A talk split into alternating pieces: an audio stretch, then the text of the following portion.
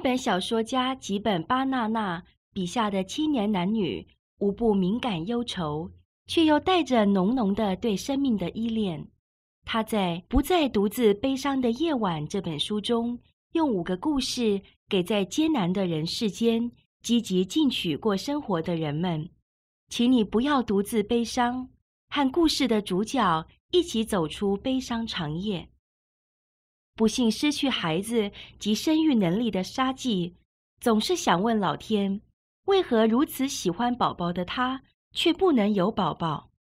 接下来是沙纪的故事。像你这种人，怎么不去死？有生以来第一次被别人这样说。要是世上没有你就好了。这句话也是头一次。虽然我看连续剧时经常听到。但现实生活中是第一次，对很多事情都彻底少根筋的我，首先被这个事实吓了一跳。出现在我眼前的是铃木先生那个美丽窈窕、戴着墨镜、看不清眼睛的前妻。离婚后，听说他帮着娘家做生意，也交了新男友。总之，据说过得顺风顺水，所以我真的很惊讶。他坚持有话一定要对我说，于是我只好心不甘情不愿地赴约。没想到在站前咖啡店等着我的，居然是这种咒骂的洗礼。我太惊愕，只能瞠目结舌。然后我想，我必须采取攻势，最好是可以让对方吓破胆的攻击。于是猛然举起手，店员慌忙过来了，请给我一份正常 size 的 cheese 汉堡。我说：“铃木先生的前妻果然诧异地闭上嘴巴，我也不说话。然后，当起司汉堡在十分钟之后送来时，我毫不犹豫地伸手用力捏扁汉堡，放进白色纸袋，开始凶猛进食，肉汁淋漓，弄脏了双手。我尽量狼吞虎咽，制造效果。铃木先生的前妻默默起身。”朝着大门大步出去，这大概会是我最后一次见到他吧。这么一想，忽然感到有点依依不舍。完美的修长双腿、高跟鞋、闪闪发光的皮包，看起来似乎不是他特地为今天准备的战袍，只是平日习惯穿的衣物，感觉很老练。他走了，再也不回头，永别。我心想，我赢了，但是再一想，铃木先生的前妻叫了超级昂贵的单杯香槟和综合起司盘，居然不付账就跑了。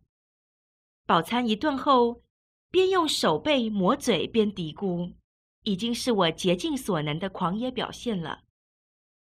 铃木先生开始来我的住处是最近的事，因子宫癌开刀失去生育功能的我。对结婚已经完全失去兴趣，或许就是因此才多了一份从容，虏获了他。我很爱孩子，当时甚至为此在幼稚园打工，所以得知自己无法生育时非常失望，对一切都不在乎了。出院后，我越发拼命打工。之后，我从幼稚园转换到婴幼儿寄养福利院。开始接触照顾起来更麻烦的孩子们，但工作的幸福依然不变。我从以前就觉得婴儿和幼儿超级可爱，甚至觉得世上只有那个才是唯一确定的事。自从自己无法生育后，我越发衷心期望每个婴儿都能得到幸福，所以我很受孩童欢迎。所有的孩子都会主动依偎在我身边。单纯的我觉得那样也不坏。我的父母从以前就一直说我是笨蛋，他们说我只顾眼前，从来不懂思考未来。然而，看到父亲事业失败、自缢身亡，母亲再婚后与除了美国文学之外什么都不懂，不食人间烟火的大学教授过得恩爱。我觉得自己并无太大的错误。母亲以前多少还意识到要与父亲做进口贸易的合伙人妻子来往，绝对少不了流行的鞋子与皮包。但他现在已从那些东西里彻底的解放，穿着灰扑扑、极不起眼的服装。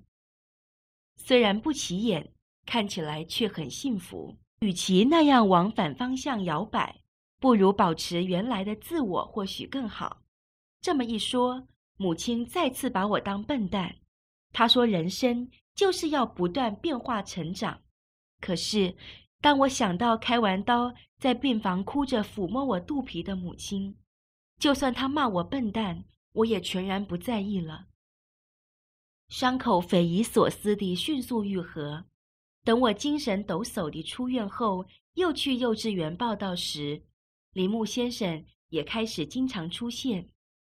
因为是时常看见的熟面孔，给人印象又很好，所以我开始跟他打招呼。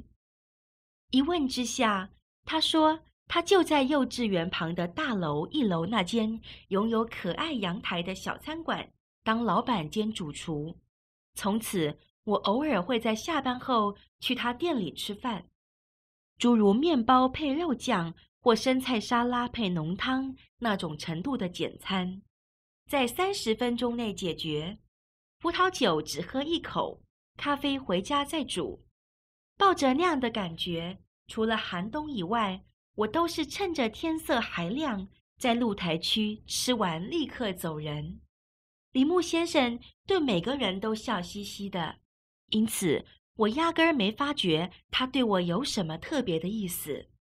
这件事告诉母亲后，他又骂我是笨蛋了。我也有我的辩解。我刚在鬼门关走了一遭，因为差点死掉，所以今后就算只为自己考虑，也不为过吧。别人怎么看我完全不重要。天气晴朗的傍晚，我会乐陶陶地想着今天不用自己开火。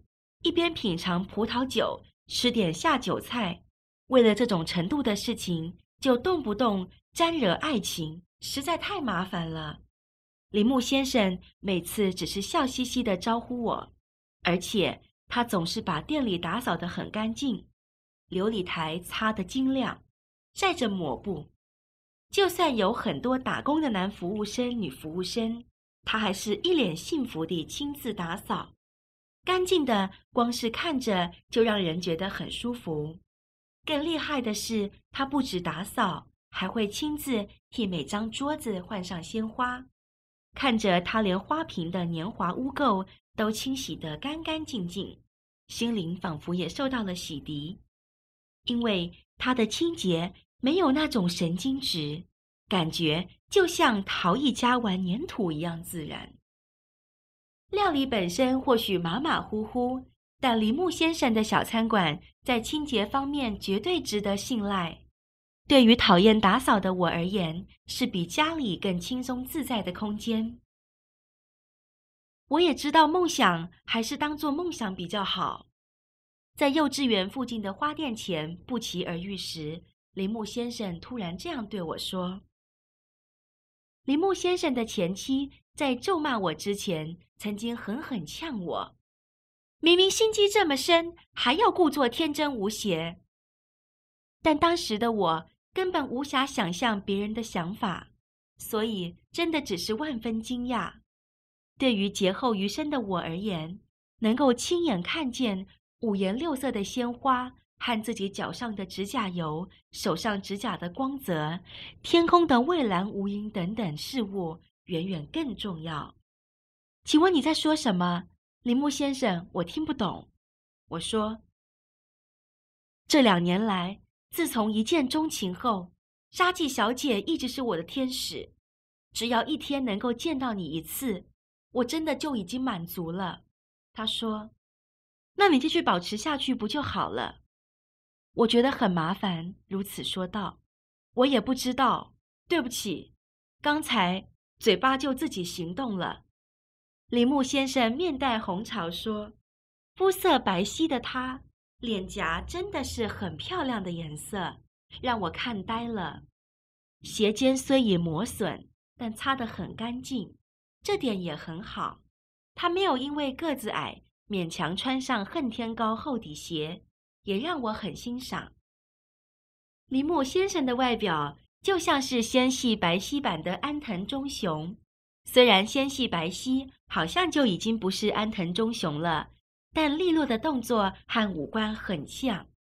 我是安藤粉丝，甚至剪贴安藤忠雄的相关照片，自己制作写真集，所以也不能说他完全不是我的菜。